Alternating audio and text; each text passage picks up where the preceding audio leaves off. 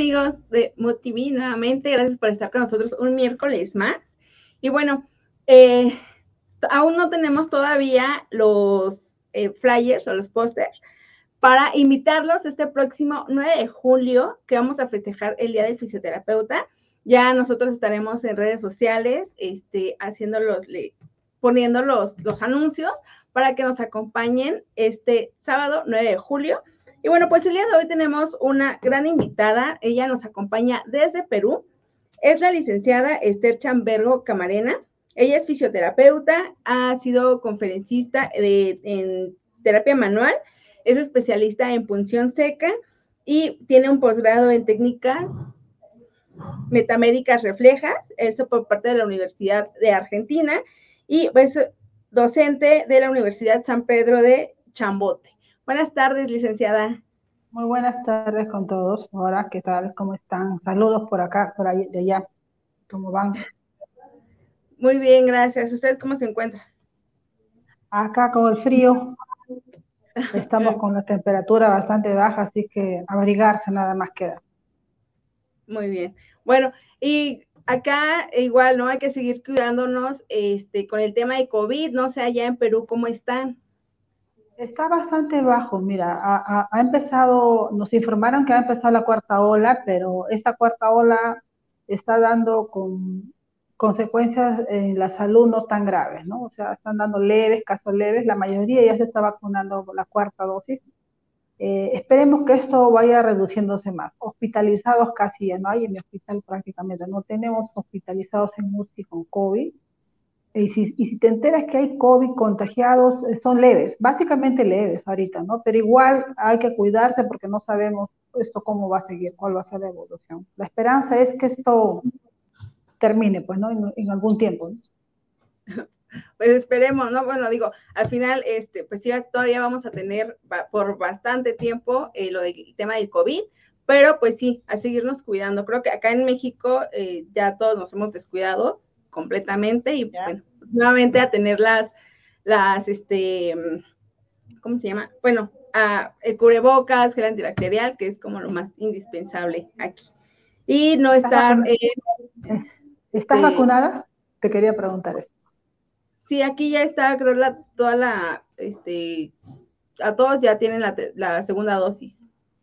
Bueno, todos ya, ah, tenemos la segunda. Acá ya vamos para, apurando a la gente para la cuarta. La tercera, de todos los profesionales de salud están con la tercera. Han, se ha empezado con la cuarta, pero vamos viendo, ¿no? Pero yo creo que la, las cosas están están encaminando bien. Esperemos que no, no se empeoren. El problema más son las personas frágiles, ¿no? Las personas que ya tienen enfermedades de fondo, ¿no? Fibrosis, que tengan problemas crónicos pulmonares, etcétera. Esas son las personas, o problemas pacientes que tengan diabetes, cáncer, hipertensión.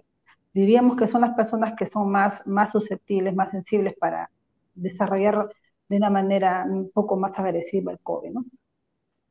Sí, así es. Pues bueno, eh, bueno, el día de hoy nos va a presentar la reeducación del diafragma, ¿ok? El, es completamente suya la, la, pantalla. Sí, te quería consultar antes. Eh, oh, este es público general, ¿correcto? ¿Perdón? ¿Es para público en general o es específicamente profesional? No, sí, es pues, para, nos ve tanto público en general como igual, este, pues, compañeros de, para poder enfocarlo de, acuerdo a la audiencia también, porque es importante esto cuando lo enfocamos específicamente para profesionales, entonces le damos otra óptica. Cuando es para público general o, para todos, para ambos, entonces hay que, hay que tomar en cuenta este dato. Por eso te hacía la consulta, ¿no?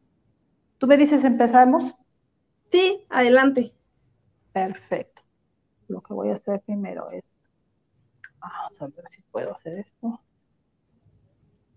Ahora sí estoy bien. Me ven bien ustedes, ¿no? Así es. Aunque no importa tanto que me vean, creo que lo más importante es que me escuchen, que es lo que me interesa más.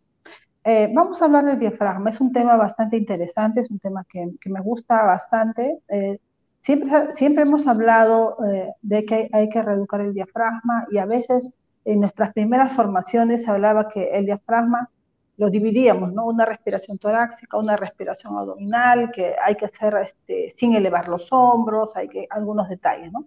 Y eh, después esto fue cambiando y hubo un momento en que decíamos hay que trabajar diafragma porque tiene relación con la zona cervical, con la zona dorsal, con otras estructuras, ¿no? Y a veces no terminábamos de entender por qué es que debemos realmente trabajar el diafragma. No trato de tener la última palabra en esto, los conocimientos, eh, la preparación, la, siempre está en evolución, pero lo último que yo estuve ya asistiendo, que me encantó mucho y que me permitió ver eh, realmente eh, las conexiones y el por qué tenemos, más, más afianzar el concepto de por qué trabajar el diafragma, realmente me encantó y eso es lo que traigo a, comentarles el día de hoy también, ¿no? Y también hablar, ¿no? De que esta, esta estructura es, tiene que ver con la, con la vida, nosotros tenemos muy bien esto. Eh, en el niño, por ejemplo, la respiración es diferente que la del adulto. Nosotros, eh, si observamos en el niño, su respiración siempre es un poco más horizontal.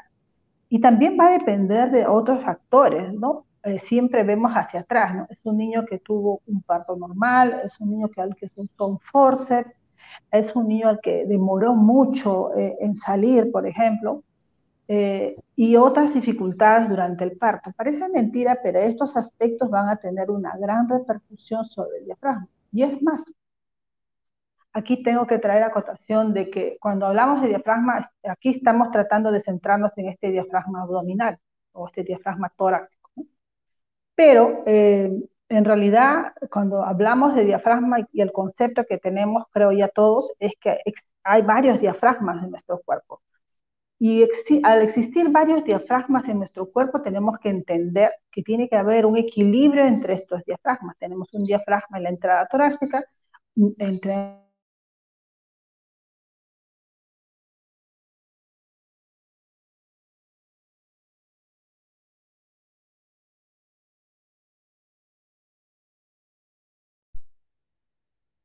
ahí estoy.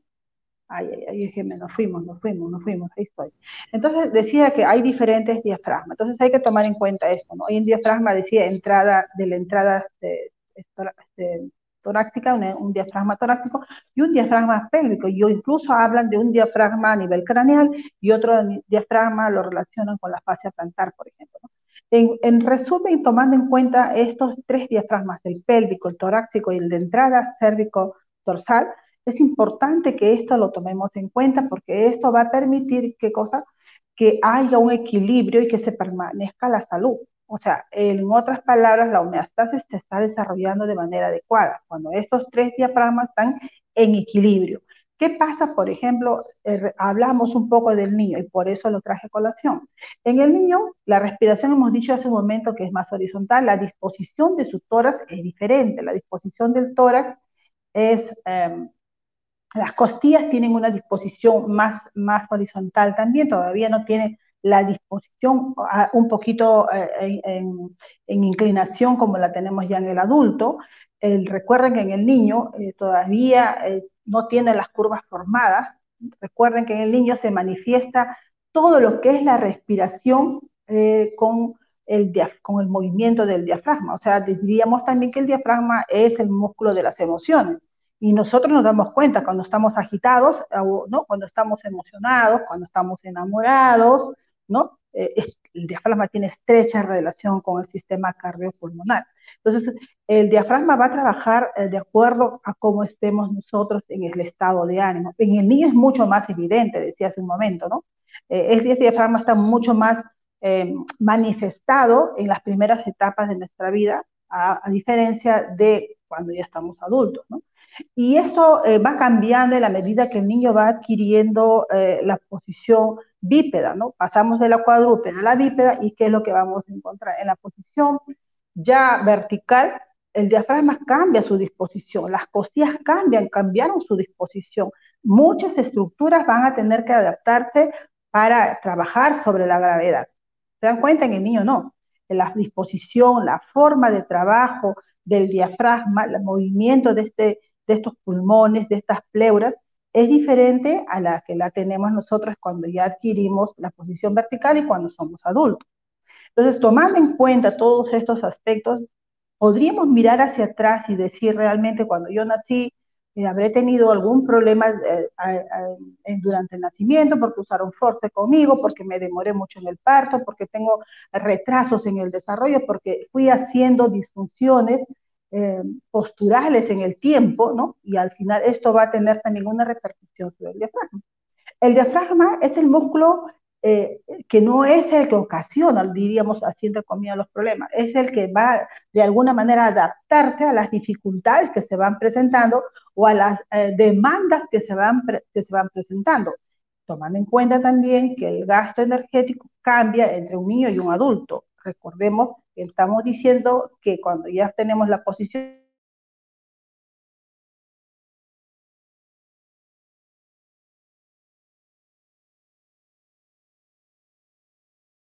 voy a ponerlo en esta posición, pero porque yo siento que se me va la, señal. No sé si, si ustedes no me ven, me avisan, por favor, ¿ya? Entonces decía yo que en, el niño ya nosotros estamos trayendo algunas disfunciones, algunas malas adaptaciones que en el transcurrir del tiempo se van a manifestar con problemas Mire, no solamente hablamos de problemas de dolor musculoesquelético, disfunciones musculoesqueléticas, sino otro tipo de alteraciones viscerales, y ahora vamos a ir hablando un poquito de las alteraciones luego viscerales. Pero decimos que en el niño tenemos toda una estructura diferente, que no está todavía en, en, contra de la gravedad, todavía no adquiere la porción vertical, donde el psoas trabaja y la pelvis trabajan de una manera diferente a la posición ya bípeda. Entonces, todos estos cambios, ¿no? el diafragma se, va adaptando, en el tiempo se va adaptando. ¿Qué sucede, por ejemplo, cuando el niño nace con algún problema eh, gastrointestinal donde tiene que estar sometido a una cirugía? Entonces el diafragma va a tener que adaptarse y va a tener que compensar de alguna manera estos requerimientos. Entonces, al, al no terminar de compensarse, adaptarse por completo en el desarrollo del niño, vamos a tener algunos déficits a futuro.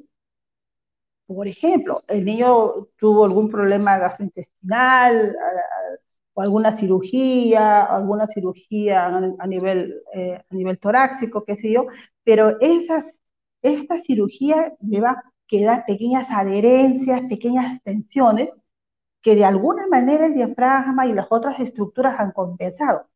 Pero como no se terminaron de resolver, no se terminaron de resolver, van a sumarse en el tiempo a la edad del niño, a las enfermedades que puedan ir presentándose, a las disfunciones posturales en el tiempo, a las enfermedades viscerales, sean de, la parte gastrointestinal o la parte baja por debajo del diafragma, o las enfermedades bronquiales, las enfermedades cardiopulmonares.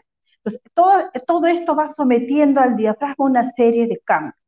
Y el pobre diafragma es el que va a tener que de alguna manera compensarse, pero el diafragma no, eh, no es una bolsa que divide solamente la región torácica en la región lumbar. El diafragma eh, tiene fijaciones. Si nosotros recordamos, por ejemplo, para que el codo se mueva, necesitamos que este bíceps tenga un origen, una inserción, para que este bíceps pueda trabajar, ¿correcto? Pero ¿qué sucede con el diafragma? El diafragma tiene que apoyarse, tiene que tener puntos de, eh, de apoyo, pero a la vez tiene que permitir una movilidad y a la vez tiene que permitir ¿no? este, esta respiración, este sube-baja constante que tiene que estar durante toda nuestra vida. Ahora, y de tal forma que cuando yo realizo un desplazamiento, una rotación, una actividad que yo tenga laboriosa, que yo tenga que realizar, el diafragma sigue compensando, adaptándose a esta rotación mantenida porque yo trabajo en esta posición, el diafragma está adaptándose, está compensando de alguna manera, pero tiene que tener puntos, puntos de apoyo. Y estos puntos de apoyo son importantes que los mencionemos. Entonces, cuando nosotros hablemos y veamos por aquí una imagen, a ver si la podemos ver, que es el centro frénico, eh, vamos a ver, pues, si la pueden subir esta una de las imágenes, por favor, arriba. Creo que es la segunda, la tercera diapositiva, si la pueden colocar. Vamos a ver que el diafragma tiene una serie de estructuras, elementos, ligamentos que la van a fijar. Diríamos que hacia abajo el diafragma se sostiene o se continúa con el psoas principalmente y se relaciona lógicamente entonces con la pelvis. Hacia arriba es mucho más, digamos, más rico para mí hablar. ¿Por qué? Porque el diafragma hacia arriba se va a continuar, se va a continuar hacia arriba. La, a ver, sigue una más, más. Este hablamos de las emociones, la que sigue, por favor. La que sigue, por favor. Vamos a ver una imagen que me gusta mucho mencionarla, porque vamos a ver la relación del diafragma con el cráneo. No sé si está la que sigue. Bueno, entonces continúo. El diafragma es esa bolsita que está dividida, acá está, por, por aquí está.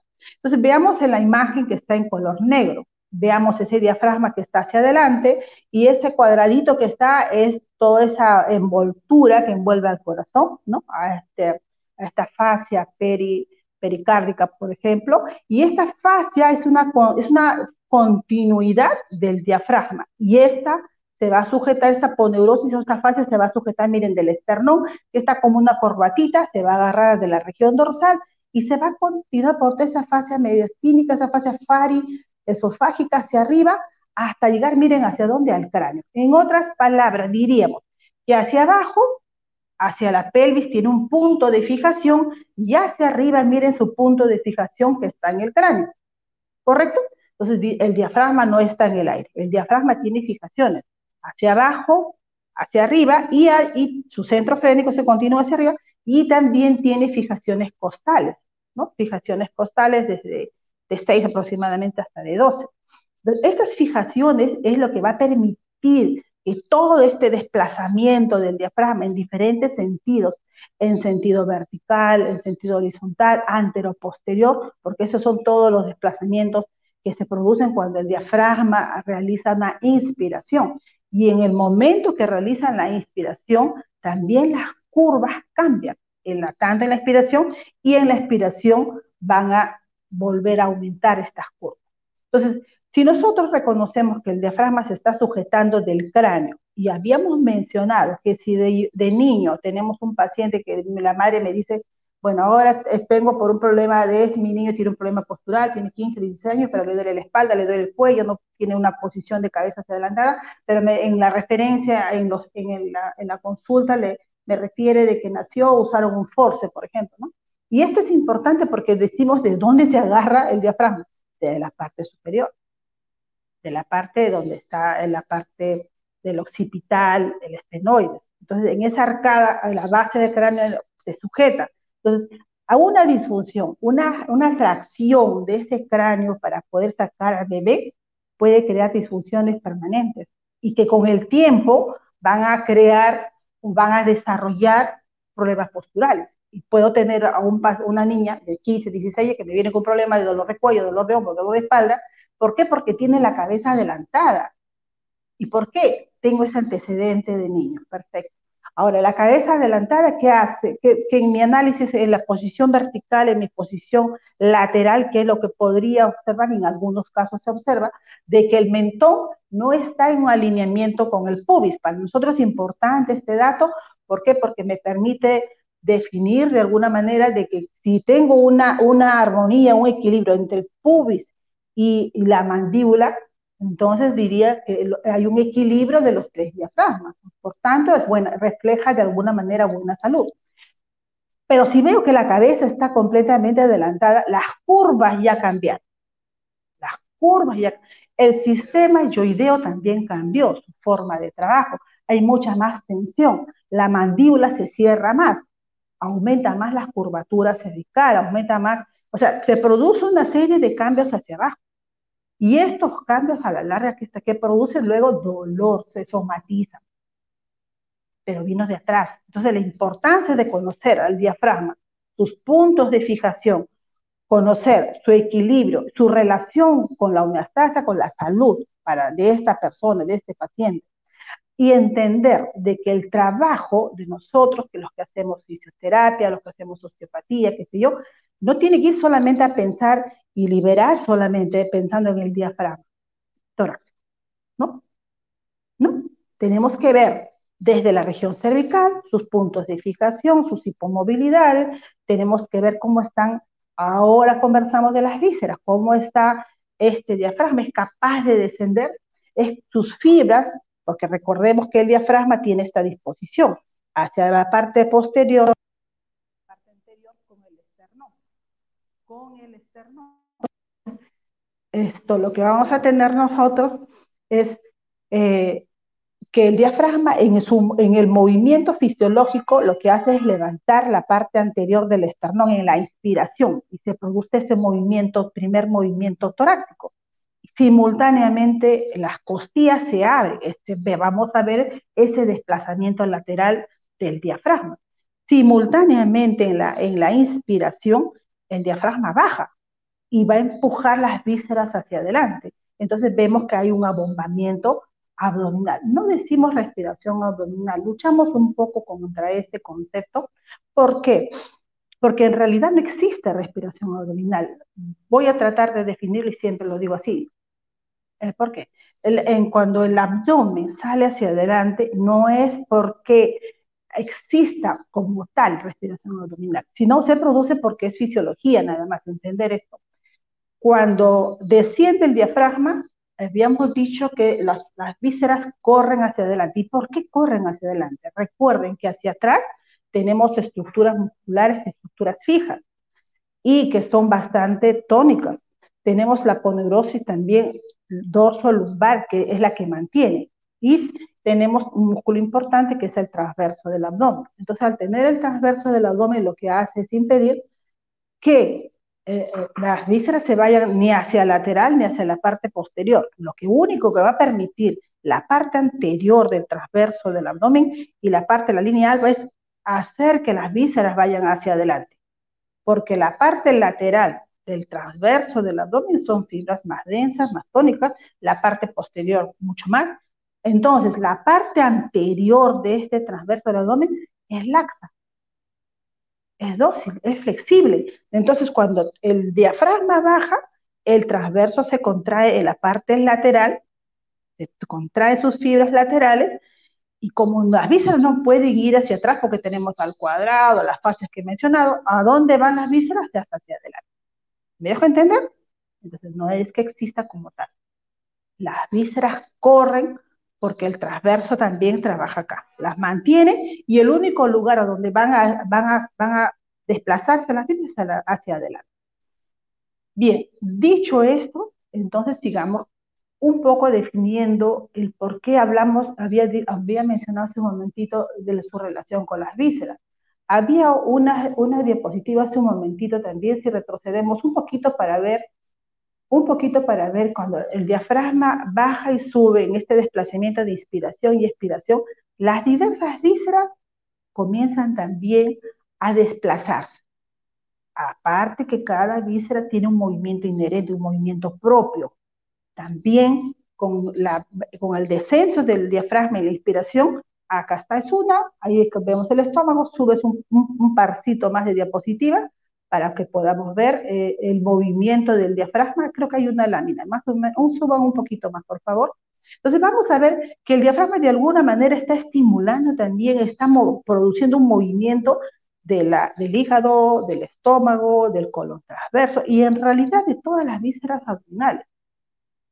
Entonces, si nosotros decimos que este diafragma tiene estrecha relación con las vísceras abdominales, súbelo un poquito más te pido que lo subas un parcito más, por favor, para que podamos ver los desplazamientos. Arriba, arriba, arriba. No, no, no, perdón. Este, las primeras. Ahí está. Aquí un poquito más. Ah, ajá. Veamos esta de acá. Este, este, el diafragma, cómo es su relación, miren, con los pulmones, con el corazón, su relación con el hígado, con el estómago, con el colon y con en realidad con todas las estructuras. Por eso cuando nosotros hablamos de y tratamos de entender por qué algunas vísceras transmiten o a, su disfunción de alguna víscera tiene relación con algún problema de dolor cervical o de hombro, lo podemos entender de esta manera también. Por eso sí hay que entender no solamente su relación somática, su relación mediante cadenas, sino también eh, su relación mediante estímulos. Les digo que el diafragma lo que hace también, una de sus em, funciones importantes es eh, trabajar como un receptor de información de todos los estímulos abdominales. Entonces, si yo digo que tenemos un paciente con un problema de estreñimiento y me viene por un hombro doloroso, un problema de dolor cervical, que si vamos al hombro doloroso para poder llevarlo por ahí. Este estreñimiento que produce en este sistema. Entonces, en este sistema lo que hace que esta región abdominal haya líquidos fluidos que están eh, provocando justamente un proceso inflamatorio ante este, ante este mm, perpetuación de sustancias tóxicas por el estreñimiento. Entonces, hay una respuesta inmune ante, esta, ante, esta, ante, este, ante este hecho del estreñimiento, pero el diafragma también está recepcionando, está recepcionando esta información de estos procesos inflamatorios y lo va a transmitir. Recordemos, el diafragma tiene inervación por el nervio frénico. El nervio frénico viene de C3, C4 y C5. Recordemos, C3, C4 es plexo cervical y C5 es plexo este, braquial. Entonces, si está irritante, no se está transmitiendo, porque hemos dicho que el diafragma es un receptor, es, un, es una estructura que va a recibir y que va a captar y va a llevar información hacia el centro este, nervioso, hacia arriba, hacia el cerebro. Entonces, ¿qué va y también vamos a decir que al, diafragma, al percibir esta irritación de esta región abdominal, puede estar irritando, irritando estas fibras, estas fibras nerviosas, que también llevan información agerente, importante de toda esta región. Y hacia arriba, ¿qué va a suceder? Entonces, de repente, esta fibra nerviosa que tiene que ver con C5 es la más irritada. Y recordemos, C5 tiene que ver con el plexo braquial y tiene que ver específicamente ese 5 con los problemas, con los músculos del hombro. El deltoide es uno de ellos, por ejemplo, el infraespinoso y otros grupos musculares más. Entonces, entendiendo este concepto de que alguna víscera que tenga alguna toxicidad, que tenga algún proceso inflamatorio cualquiera de la región abdominal, puede transmitir ¿no? información irritativa y que se puede transmitir por el nervio e irritar de repente ese, esta, este, este nervio a nivel de C5 o puede irritarse 3 y 4 y tendremos un paciente con un problema de dolor de cuello, por ejemplo. Eh, o también podría ser que la irritación o la alteración o la disfunción eh, de la fascia, de la, la poneurosis que recubre al corazón, porque está, esa fase de aponeurosis está, está innervada por el frénico. La parte del vago tiene que ver más con la función del corazón, pero su envoltorio tiene que ver con la eh, este, inervación del frénico. Entonces, una irritación de esta aponeurosis pericárdica también podría estarme produciendo algún problema de dolor de hombro.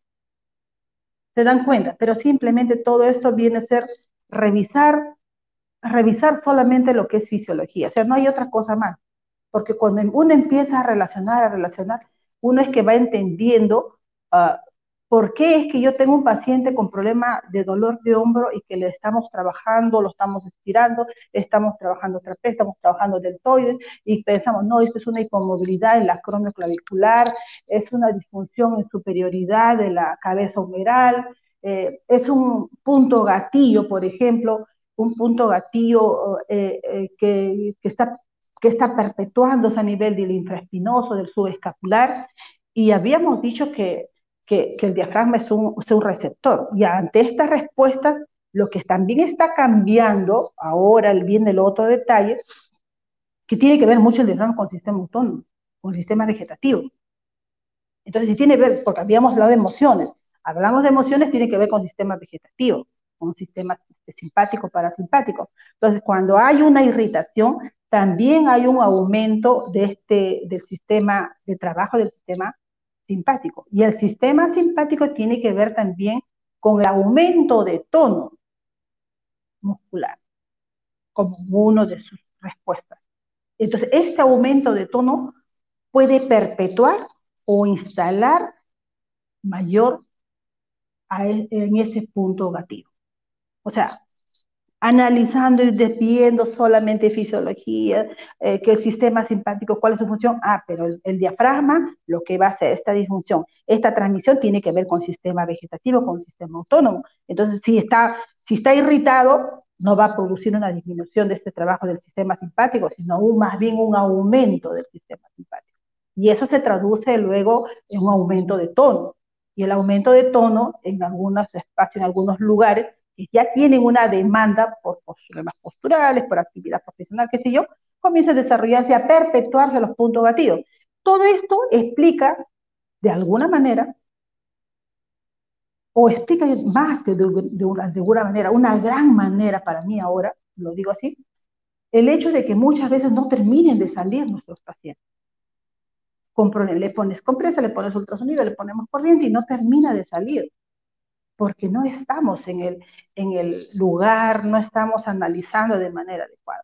Entonces, hablar no tanto de la parte estructural nada más, sino de la parte funcional, la parte de, del trabajo que tiene que ver con el sistema inmune, con, el sistema autónomo, etcétera, eh, nos permite de alguna manera ya hacer un trabajo diferente. Y ahora, ¿por qué también lo digo como experiencia? Porque eh, tengo pacientes eh, a los cuales de manera crónica no terminamos de resolverle, ¿no? Parece que ya está, pero es un paciente al que nosotros concientizamos postura, le hablamos en términos este, de tratar de de trabajar, educar a lo que es el dolor, eh, y vemos la relación que tenga con alguna de estas vísceras, porque recuerda que las vísceras también tienen que ver con las emociones. Entonces, ir conectando, ¿no? ¿Cuál es el principal problema? Este paciente muy a, la, a la, defensiva, ese paciente que viene y le dice, sí, yo, hay que, a la defensiva, desde que entra ya, yo conozco esto, yo sé esto. O sea, es el paciente que está, eh, lógicamente, su sistema vegetativa está trabajando de más, ¿no? ese paciente de, de, enfrentamiento. Entonces, lógico, ahí tenemos que bajarlo, ¿no? Para tratar de lograr equilibrar y hacer entender al paciente cuál es la forma y por qué es que está presentando de manera crónica el problema que tenga, por el que ve. Eh, y también ir relacionando algunas vísceras con eh, los desplazamientos, con, la, con las relaciones eh, eh, que se puedan dar por alguna disfunción. Antes, hace algunos años atrás, también, eh, desde que empecé a estudiar osteopatía, relacionaba mucho los problemas de hombro por el lado derecho, relacionaba un poco más con las cadenas lesionales. ¿Por qué? Porque el lado derecho tiene que ver con el hígado y el lado izquierdo tiene que ver, por ejemplo, con problemas, disfunciones del estómago, por ejemplo, ¿no? Pero no realmente revisando, asistiendo a estos cursos donde uno entiende un poco más la fisiología, la función, eh, ya permiten decir, en realidad no es solamente hígado y estómago. Puede ser cualquier víscera, como le decía hace un momento, cualquier víscera. Eh, y además, recordemos que el diafragma es importantísimo también porque tiene unos orificios que tienen que ver por ejemplo, con la vascularidad, que permite, por ejemplo, el paso de la vena cava, el paso de la aorta, o sea, tiene que ver con los flujos. Y si nosotros, una ley de osteopatía es la ley de la arteria, un tejido va a, estar, va a sanar y va a trabajar bien cuando tenga un buen flujo, una buena, una buena cantidad de sangre, una, un buen trabajo de eliminación de desechos, y tiene que ver con el diafragma. Recordemos que ah, diferentes vasos linfáticos, el, conducto torácico también atraviesa el diafragma, que tiene que ver con el sistema linfático, la aorta, la vena cava. Entonces, esto, este diafragma tiene que estar, este, tiene que tener una buena flexibilidad, no debe de tener disfunciones para que el pasaje de estos fluidos esté correcto. Y hablamos en este caso de fluidos, salud, curación, autocuración, que nos habla mucho ¿no? Steele dice que el diafragma tiene que ver de manera directa o indirecta con todas las estructuras del cuerpo. Si uno revisa, por ejemplo, busqué, el diafragma tiene todas las relaciones con todas las cadenas, todas las cadenas, por ejemplo. Eh, otro conducto que tiene que ver, por ejemplo, con, con el esófago, ¿no? Con lo que se comunica que este hiato esofágico, que tiene que ver con el estómago y las disfunciones en este nivel o las, los problemas de reflujo que pueden estar produciendo tipos de alteraciones también este, eh, eh, a nivel del, del, de este y que pueden formarse pues pequeñas eh, protusiones también a este nivel.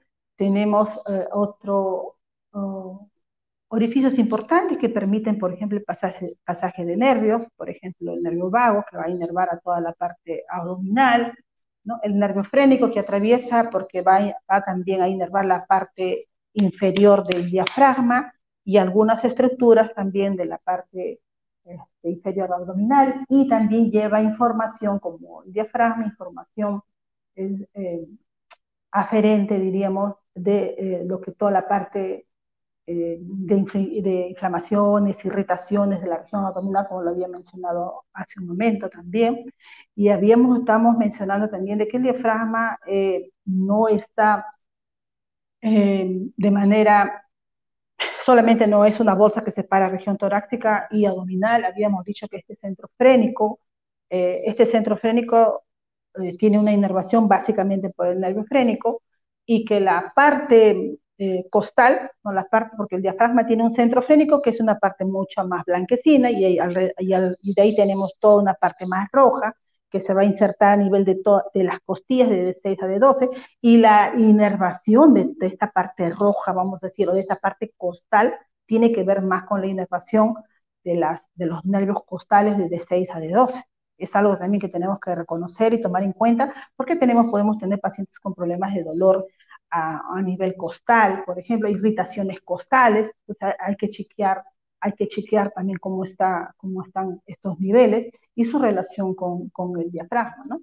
Entonces, en otra, ahora, llevando todo este pequeño, así resumidísimo concepto del diafragma, su análisis así muy, muy corto, muy chiquitito, porque es mucho más que esto, lógicamente, eh, llevándolo ahora a la, a la, al manejo, a, la, a, los procedimientos que podemos hacer para devolverle su, su normal funcionamiento, eh, no nos vamos a trabajar solamente el diafragma, lógicamente, vamos a tener que trabajar si es que encontramos disfunciones de la parte craneal, en la parte cervical, porque habíamos dicho que hay todo un, todo un sistema que es de continuidad facial, aponeurótica, hasta el cráneo. Entonces tenemos que chequear cómo está la región cervical, cómo está el esternón, la región dorsal, la región lumbar, el psoas, hay una serie de, elementos de la región pélvica, las fijaciones, por ejemplo, el diafragma, su, digamos, su continuidad muscular, eh, como su cadena es el psoas, por ejemplo, también. Entonces hay que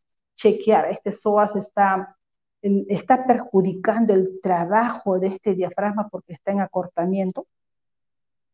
Entonces hay que, hay que observar cuál es su relación con, con el psoas. Y en realidad, si nosotros eh, evaluamos pacientes con problemas de dolor de espalda, dolor lumbar, dolor dorsal, problemas de rodilla, problemas de cadera, este, siempre evaluamos diafragma y psoas. Siempre. Y siempre o casi siempre vamos a encontrar disfunciones a nivel del psoas y a nivel del diafragma. Encontramos un diafragma que no sube, no baja bien, que no se abre bien. Encontramos un psoas retraído y doloroso. Ustedes entren por la fosita ilíaca, toquen. Y ese es un paciente que vino, ahora, dolor cervical, dolor dorsal, dolor lumbar, problema de cadera, problema de rodilla, esguince de tobillo. Pero ese psoas está en retracción. ¿Sí? Está en retracción.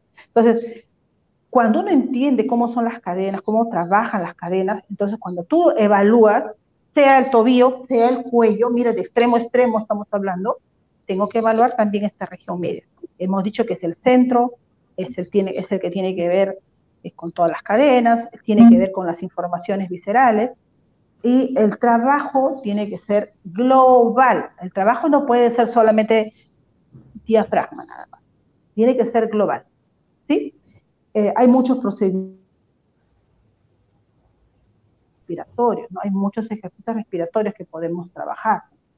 Eh, eh, por ejemplo, la forma de respirar, cuál es la que más conviene, una expiración, una expiración, hay diferentes técnicas para trabajar ejercicios respiratorios, las fijaciones, trabajar lo que es educación también en el paciente y este sé de cosas que no tendríamos que tomarnos más tarde para detallar. He tratado de hacerlo así, ah, como, un, como un acordeón, algo muy pequeño, pero yo creo que pueden haber algunas consultas, algunas preguntas para terminar de, de ampliarlas un poquito más, ¿no?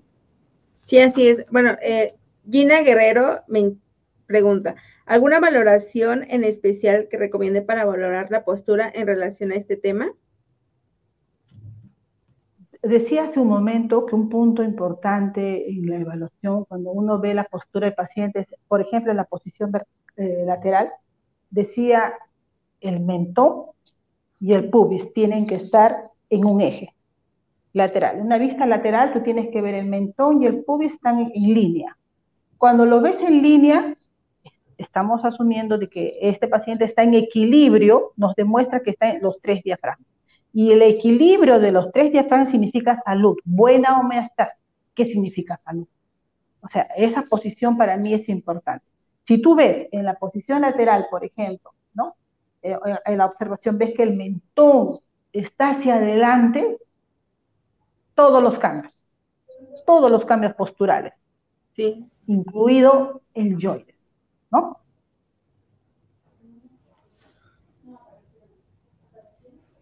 ¿Alguna otra consulta más de repente para poder ampliarla? No, no tenemos ninguna otra pregunta. Perfecto. Entonces, quería un poco más acotar de que, de que el diafragma, siempre decimos que el diafragma es el que, el que ocasiona muchas las discusiones, pero en realidad es el que se adapta, es el que tiene que estar, es el que tiene que estar sometido a, muchas muchas este, eh, compensaciones porque decía hace un momento, si un tórax está ah, en ocifosis, eh, si tenemos un aumento de una lordosis, si tenemos una pelvis en torsión, yo, ustedes, estoy mencionando todos esto, todas estas palabras y ustedes simultáneamente están pensando diafragma, el movimiento del diafragma, así, tiene que ser tal. Si yo digo, el mentón está hacia adelante, habíamos dicho que la fijación del diafragma, una de sus conexiones y relaciones, fijación hacia arriba en la base del cráneo. Entonces, todo tengo que analizar para poder luego definir dónde, dónde puedo empezar a trabajar. ¿Desde dónde? ¿Qué punto? ¿A qué punto puedo empezar a trabajar? Imagínense el diafragma importantísimo como respiración, para que tener buena oxigenación, para que la sangre también pueda este, eliminar sus toxinas y, en las actividades diarias, por ejemplo, o en las actividades profesionales como el canto, qué importante trabajar el diafragma en el canto, qué importante trabajar en el diafragma en los niños con problemas de logopedia, por ejemplo, también. Y qué importante trabajar el diafragma en nuestros pacientes que tienen disfunciones musculoesqueléticas. Diafragma importante trabajar en los pacientes que tienen problemas viscerales también. Así es. Bueno, sí, realmente creo que es eh, uno de los órganos pues, más importantes que tenemos el, pues el diafragma, ¿no? Así es, ¿no? Eh, a, mí, es, yo creo que, a ver, diríamos 15, 20 años atrás, yo el diafragma nunca lo trabajé. Formación, creo que cuando uno está, eh, sale, salimos de la universidad, el diafragma lo menciona, nos menciona de que abdominal, torácico y listo, pero más allá de eso no vemos, ¿no? Más allá de eso. Y es más, decimos que tiene que trabajar solamente respiración abdominal, no es así, no es que trabaja solamente la respiración abdominal. Eh, en los años uno va encontrando cosas y va preparándose, va capacitando, uy, el diafragma acá es importantísimo. Y en este instante, ahora, todo, todo. Pero no es que es el único, es todo, tengo que, dentro del todo tengo que evaluarlo. ¿Tengo que trabajar? Sí, seguro, tengo que trabajar. Pero si no tiene mayor implicancia en el problema o por el problema, porque acude al paciente, eh, será el que, al que menos voy a trabajar de repente, ¿no? No quiere decir que todo le vamos a trabajar solamente al diafragma. Con esto solamente quiero decir que le estamos dando importancia el día de hoy porque es el tema, pero no es el único, no es lo único, ¿no? Porque de repente el problema es más visceral y que el diafragma está incluido dentro de este sistema, ¿no? Bueno, ¿Y hay alguna eh, consulta tuya de repente? Ok, eh, disculpe, licenciada, ya se nos eh, acabó el tiempo. Sí, sí. Y yo he corrido, la verdad que discúlpeme más bien usted, porque yo decía son 35, 40, ay, no, voy, no vamos a hacerlo tan chiquitito. Espero que sirva de motivación, básicamente, porque creo que es muy poco el tiempo, pero que sirva de motivación para que revisemos un poco más, para que busquemos un poco más de información. Hay libros muy bonitos este, de fisiología, que me, han permitido ver, ver más allá también de esto y las capacitaciones que uno asiste, ¿no? En verdad me, me, dio un gusto compartir con ustedes, este, es poco el tiempo, lógicamente, y uno trata de meter todo aquí y es complicado, pero eh, la idea es solamente que sirva de motivación. La idea más, más va por eso, ¿no? Y esperemos que vayan surgiendo otras preguntas más eh, como inquietudes propias y que uno mismo las vaya resolviendo estudiando, ¿no? porque no hay otro camino. Gracias de verdad, cuídense mucho, de repente en algún momento eh, una de mis vacaciones vaya por allá también porque ya, ya me hace falta irme por México. Ok, pues aquí la estaremos esperando, licenciada este, Chambergo, y pues bueno, le agradecemos muchísimo por estar nuevamente con nosotros en FICE 101 y pues la esperamos igual para otro, otro tema. Hoy un abrazo enorme, gracias por la consideración, cuídense mucho y cuidándonos para el COVID. Un abrazo. Ok, bueno amigos de 101, pues les agradecemos por estar con nosotros y recuerden el siguiente miércoles sintonizarnos por MoTV a partir de las 3 de la tarde. Bye. Bye, chao. Ah, no se vaya.